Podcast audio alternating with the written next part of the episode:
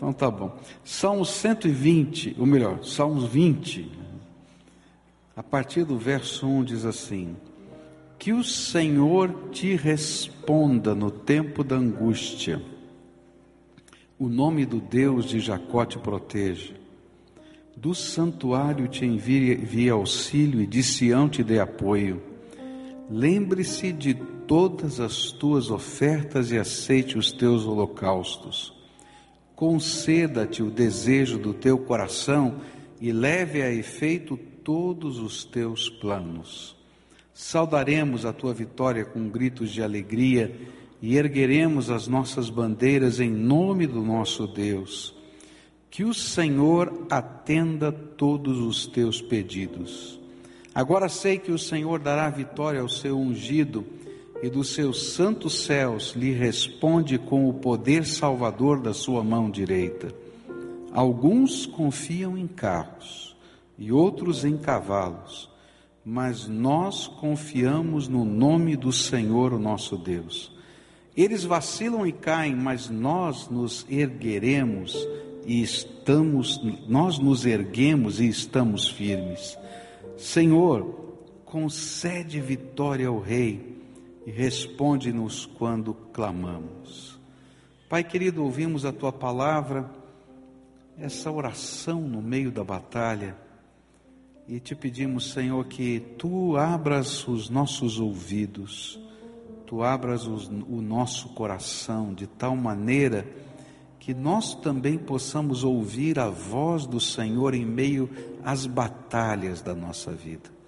Fica conosco, Pai, dirige-nos Dá-nos a tua graça, porque viemos aqui nesse templo porque desejamos algo do Senhor.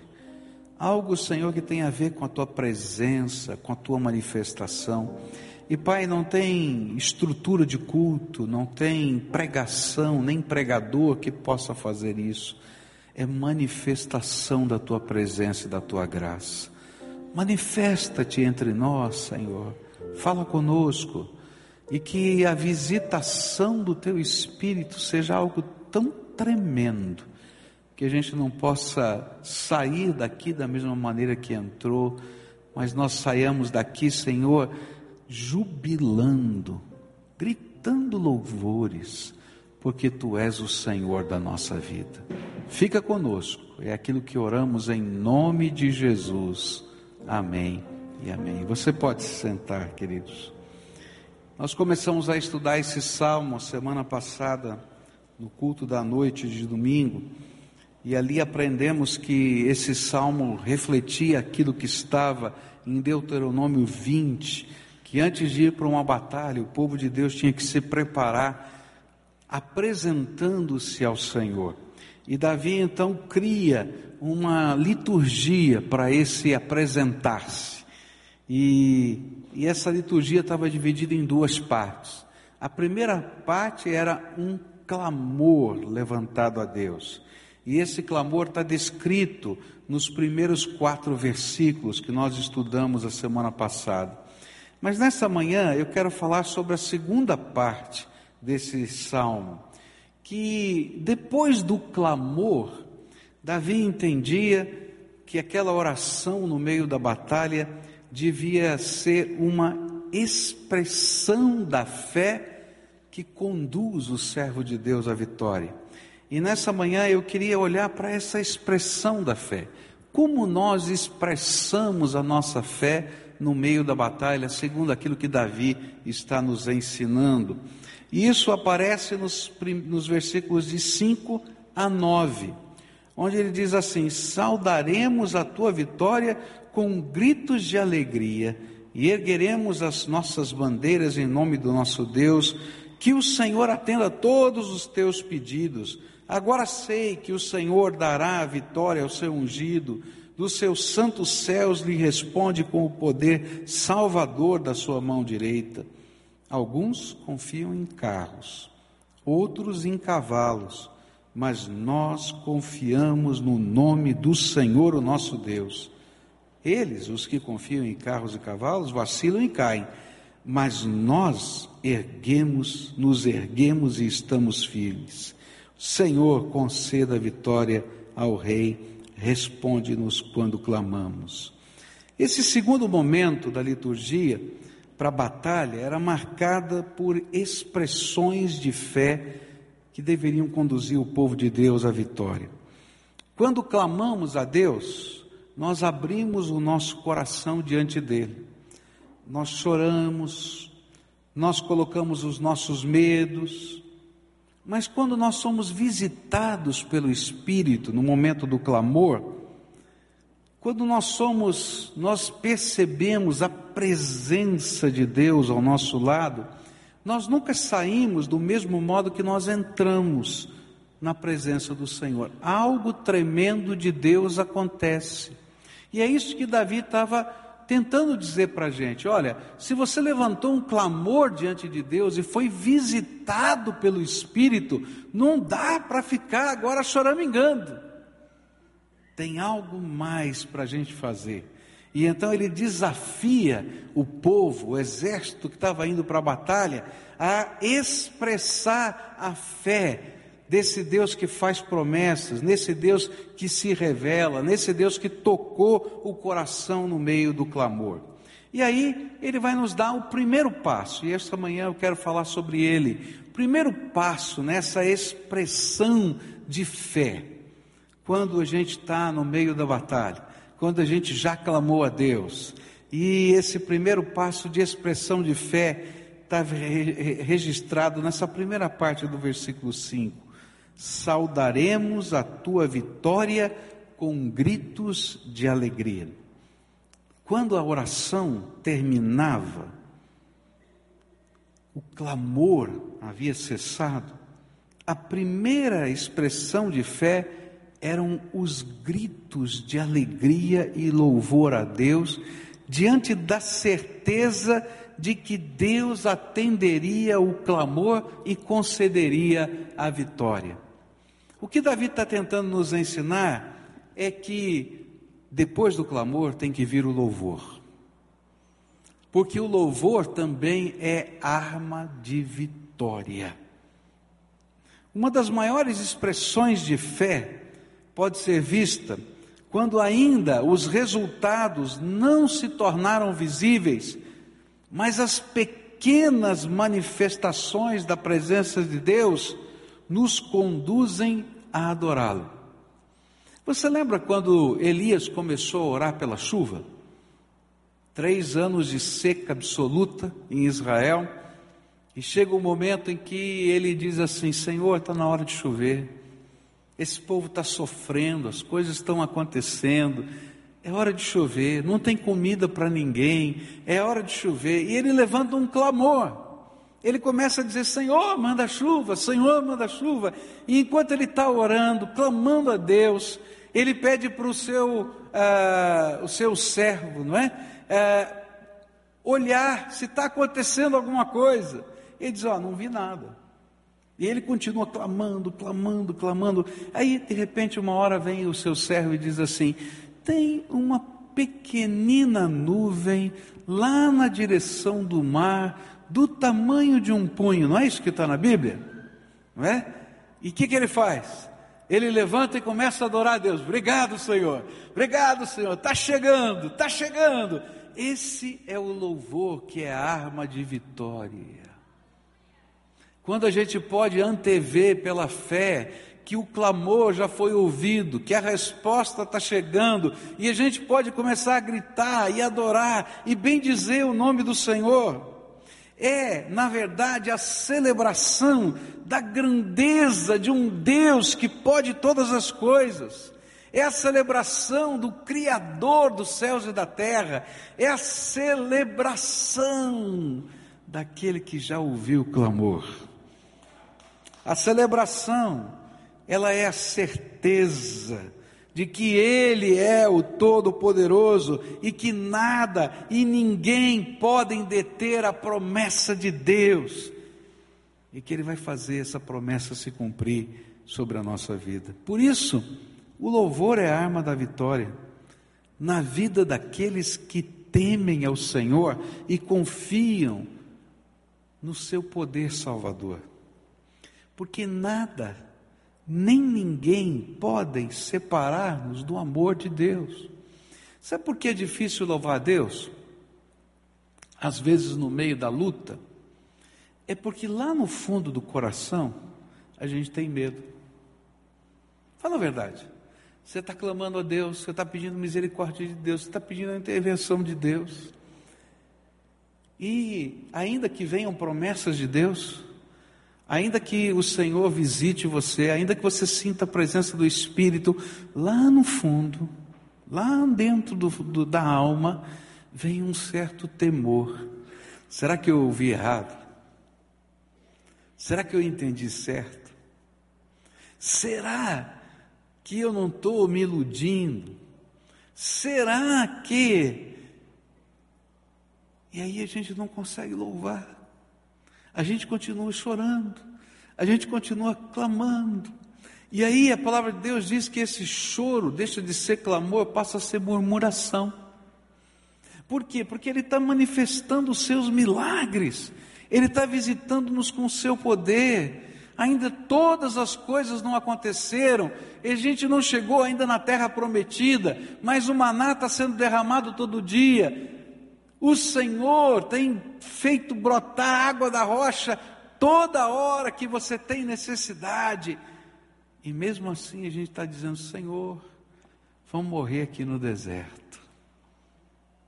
Mas quando eu consigo crer nas promessas de Deus, nas manifestações do Espírito, na visitação que vem em meio ao clamor, então o que vai resultar na nossa alma é a certeza que pode acontecer o que for, mas nada vai nos separar do amor de Deus que nos prometeu estas coisas.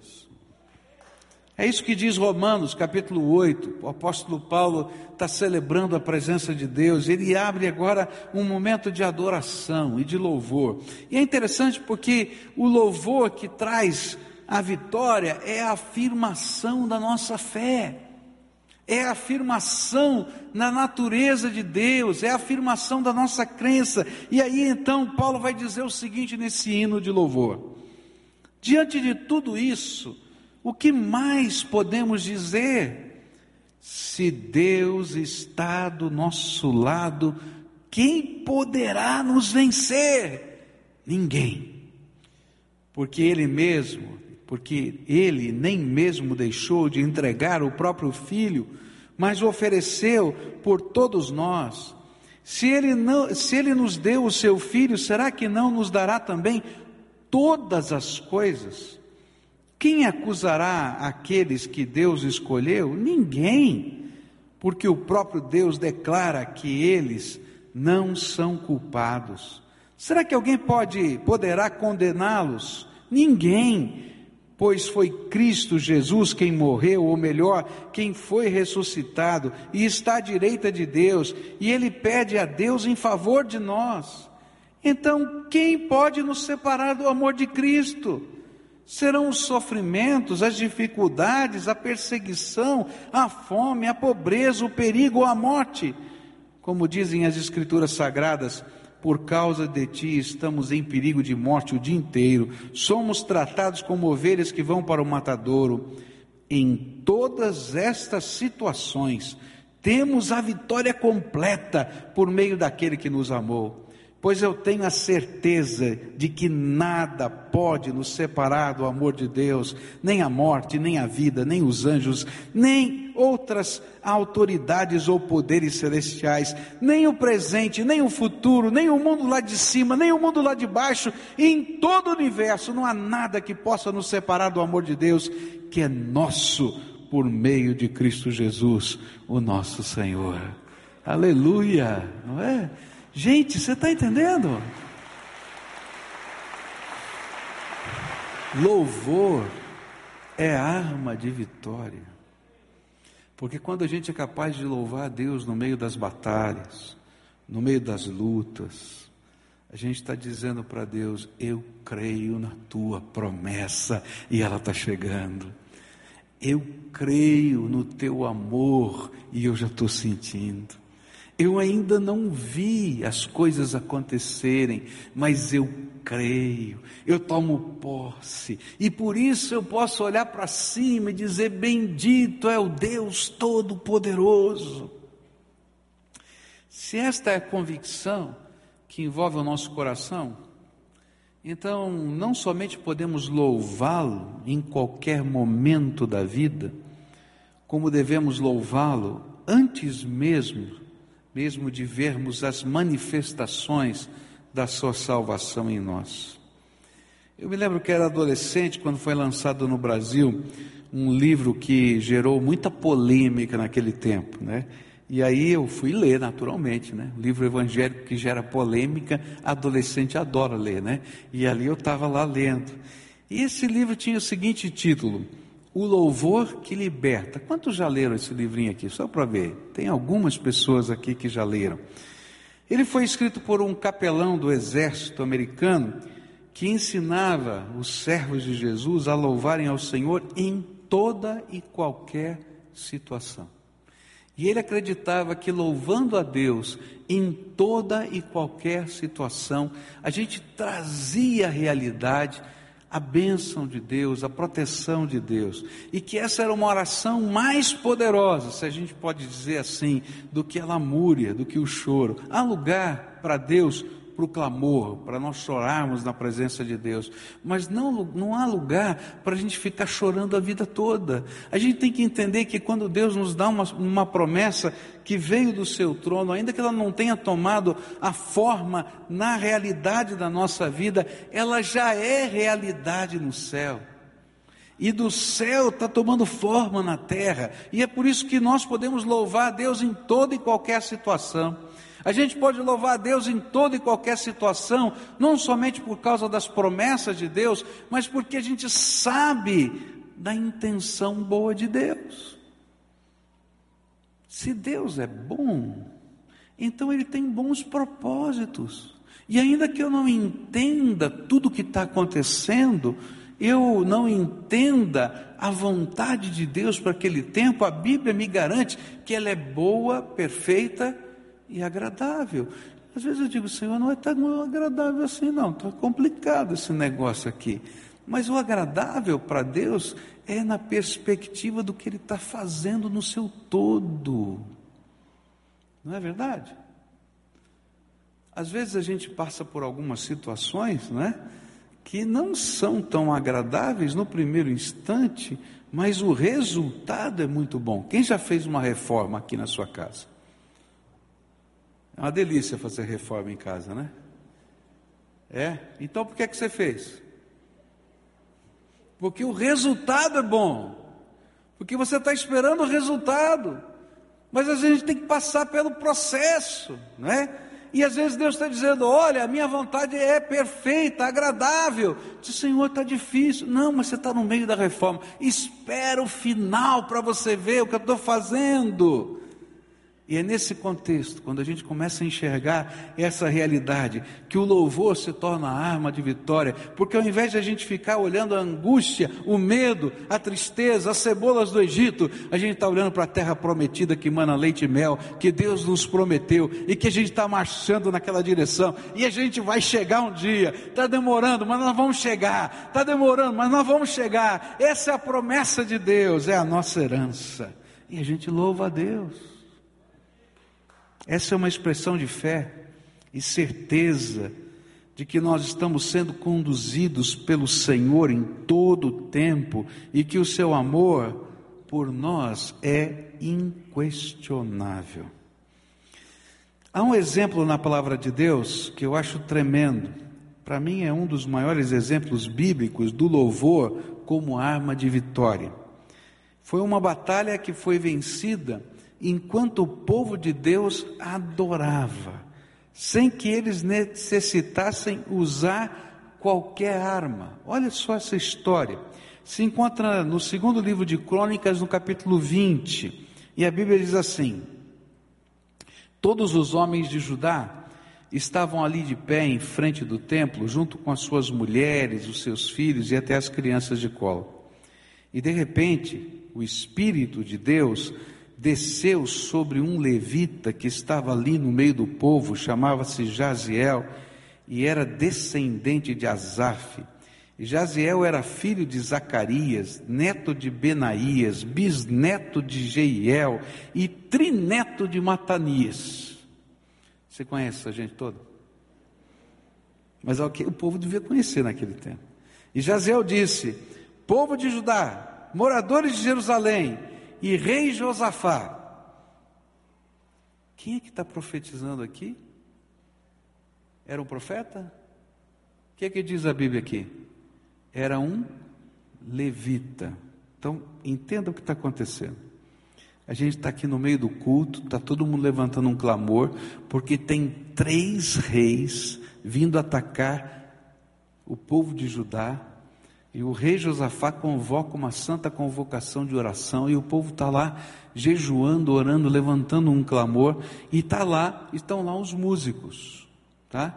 E um dos músicos, cheio do Espírito, levanta: Ô oh, rei, para tudo aí, eu recebi uma palavra de Deus para esse povo, escuta bem o que vai, vai acontecer.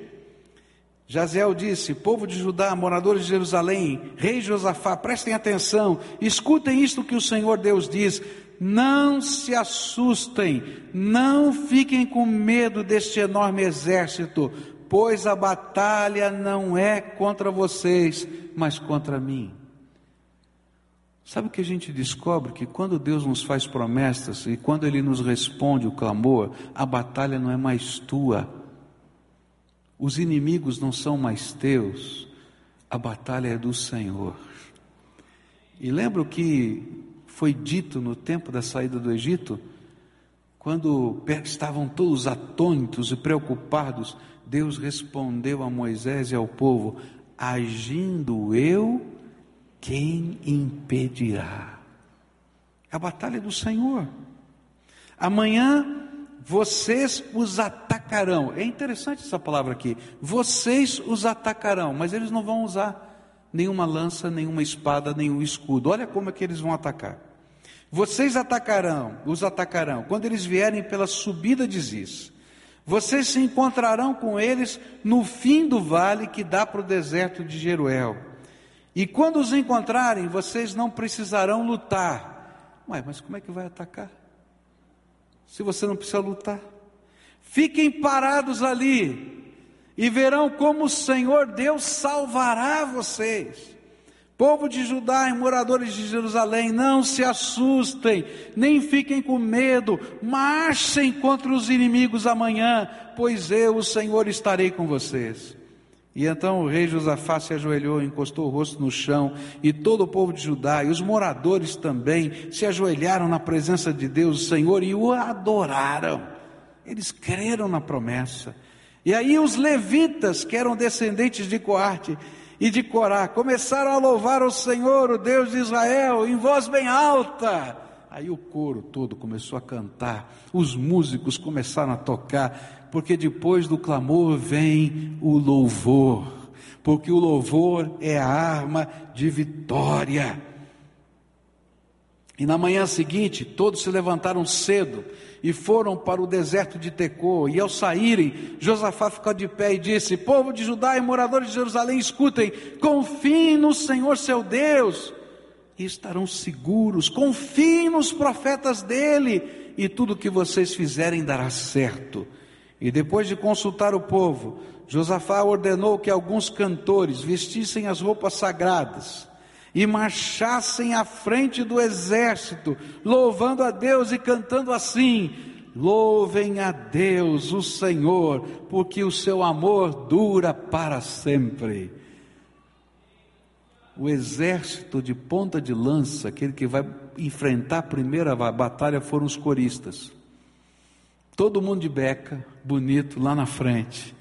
E os músicos atrás, e o povo atrás, e todo mundo cantando: louvem ao Senhor, porque o seu amor dura para sempre. E logo que começaram a cantar, olha só, ataque, lembra disso? Vocês vão descer e vão atacar, não é isso que estava na Bíblia? Mas não vão usar arma. E logo que eles, diz a Bíblia aqui, é, logo que começaram a cantar, o Senhor Deus causou confusão entre os Moabitas, os Amonitas e os Edomitas, e eles foram derrotados, mas ninguém pegou em arma. Os Amonitas e os Moabitas atacaram os Edomitas e os destruíram completamente. E depois os Amonitas lutaram contra os Moabitas, e os dois lados também acabaram se destruindo. E quando o exército de Judá chegou a um lugar alto do deserto, eles viram o chão coberto de mortos e ninguém tinha escapado com vida. E aí Josafá e os seus soldados avançaram e começaram a pegar tudo que havia no acampamento inimigo e encontraram muitos animais de carga, armas, roupas, objetos de valor. Levaram três dias pegando as coisas, mas havia tanto que não puderam levar tudo. E no quarto dia todos se reuniram no vale de Beraca, o vale do louvor, o vale da bênção, é isso que significa Beraca e louvaram o Senhor. E é por isso que aquele lugar se chama Vale de Beraca até hoje. E depois os soldados de Judá e de Jerusalém, com Josafá à frente, voltaram alegres para Jerusalém e estavam contentes, porque o Senhor Deus lhes tinha dado a vitória na luta contra os seus inimigos. E quando chegaram a Jerusalém, foram até o templo, ao som de música de harpas, liras e trombetas. E quando os outros povos souberam que o Senhor havia derrotado os inimigos de Israel, ficaram todos com medo. Louvor é arma de vitória, queridos.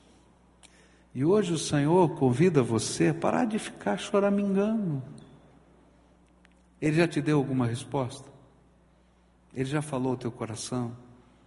Ele já visitou você, você já esteve lá no clamor, falando com Ele, apresentando a tua alma, e o Senhor ministrou na tua vida. Se Ele não ministrou, continua clamando.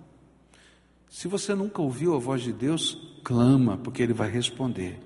Mas se Ele já falou com você, agora está na hora de tomar posse daquilo que Deus já te deu. E começar a celebrar com alegria aquilo que vai tomar forma na terra, porque a gente vai adorar o Deus vivo e todo-poderoso, e aí o nosso louvor se torna uma expressão da nossa fé. E hoje eu convido você que já recebeu uma resposta de Deus a transformar em louvor a tua lágrima e tomar posse das promessas de Deus. Por quê? Porque se você já recebeu uma palavra de Deus, saiba que Ele continua sendo quem Ele sempre foi, o Todo-Poderoso.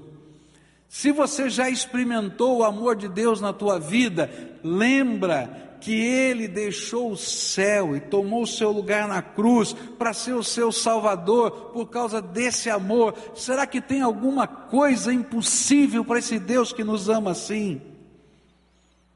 Lembra que a soberana vontade de Deus, o plano de Deus para a nossa vida é perfeito, é bom e agradável, pois Ele tem um melhor para a minha vida e para a sua vida, e talvez às vezes a gente não consiga entender o melhor nesse momento, mas o Senhor continuará tendo o melhor para nós.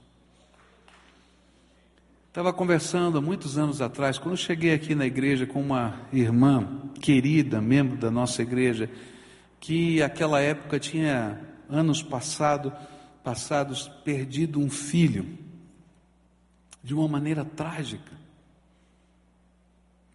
Um jeito estranho, triste. O filho dela estava num retiro da igreja. Caiu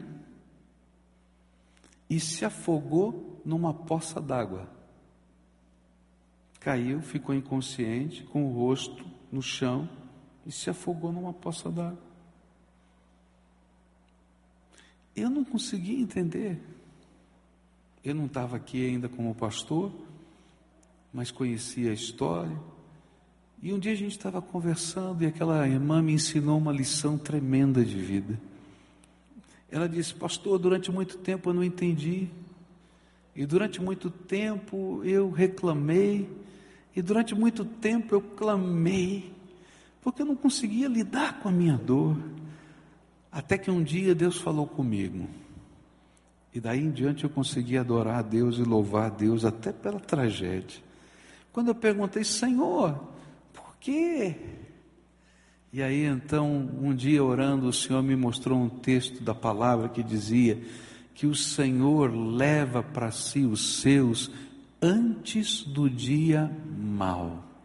E eu descobri que a nossa vida não é só isso aqui. Deus levou o meu filho antes do dia mau para ele. Eu não sei o que significaria isso não quis entender também, porque eu sei onde ele está, na presença do Deus eterno, lá no seu céu, e a glória de Deus já o envolve, e ele não passou pelo dia mal, louvado seja o nome do Senhor. Ah, meus queridos, a gente só consegue louvar Deus nas horas mais incertas da vida se a gente tiver fé. Se a gente conseguir, conseguir crer na bondade de Deus, na misericórdia de Deus, na força do Senhor, na bênção do Senhor, na boa intenção de Deus para conosco. E aí, o louvor se torna arma de vitória, porque nada, nem ninguém pode nos afastar do amor do Pai. O inimigo não pode impedir que o Senhor derrame a sua graça amorosa sobre nós. E a gente vai continuar adorando a Deus, porque é Ele que vai escrever o final da história. Nem, ninguém vai poder escrever, só Ele. Por isso, eu quero terminar esse culto adorando a Deus. E quero desafiar você, não sei como é que você chegou, talvez você tenha chegado aqui arrebentadinho, quebrado, arrebentado, entristecido, e hoje a gente vai sair daqui louvando a vitória louvando o Deus que já nos fez promessas, louvando o Deus que já nos visitou. Já visitou você? Já visitou? Já visitou? Então agora você vai ficar de pé e vai me ajudar a praticar essa mensagem pela fé. Talvez você está dizendo, Deus, eu não estou conseguindo, porque ainda está tão pesado, tem tanta coisa doendo em mim. Mas nós vamos cantar esse louvor junto. Quem sabe quem está do lado e está conseguindo adorar Deus junto aqui com você, vai ser um instrumento para tocar o teu coração. Porque quando o povo de Deus estava saindo nessa batalha, certamente tinha alguns que tinham medo. Você acha que todo mundo ali não tinha medo? Tinha gente com medo. Mas aí um começava a cantar mais forte. E outro começava a dizer: O Senhor é bom, a sua misericórdia dura para sempre. E a presença do Espírito se movia, e a graça de Deus trabalhava o nosso coração.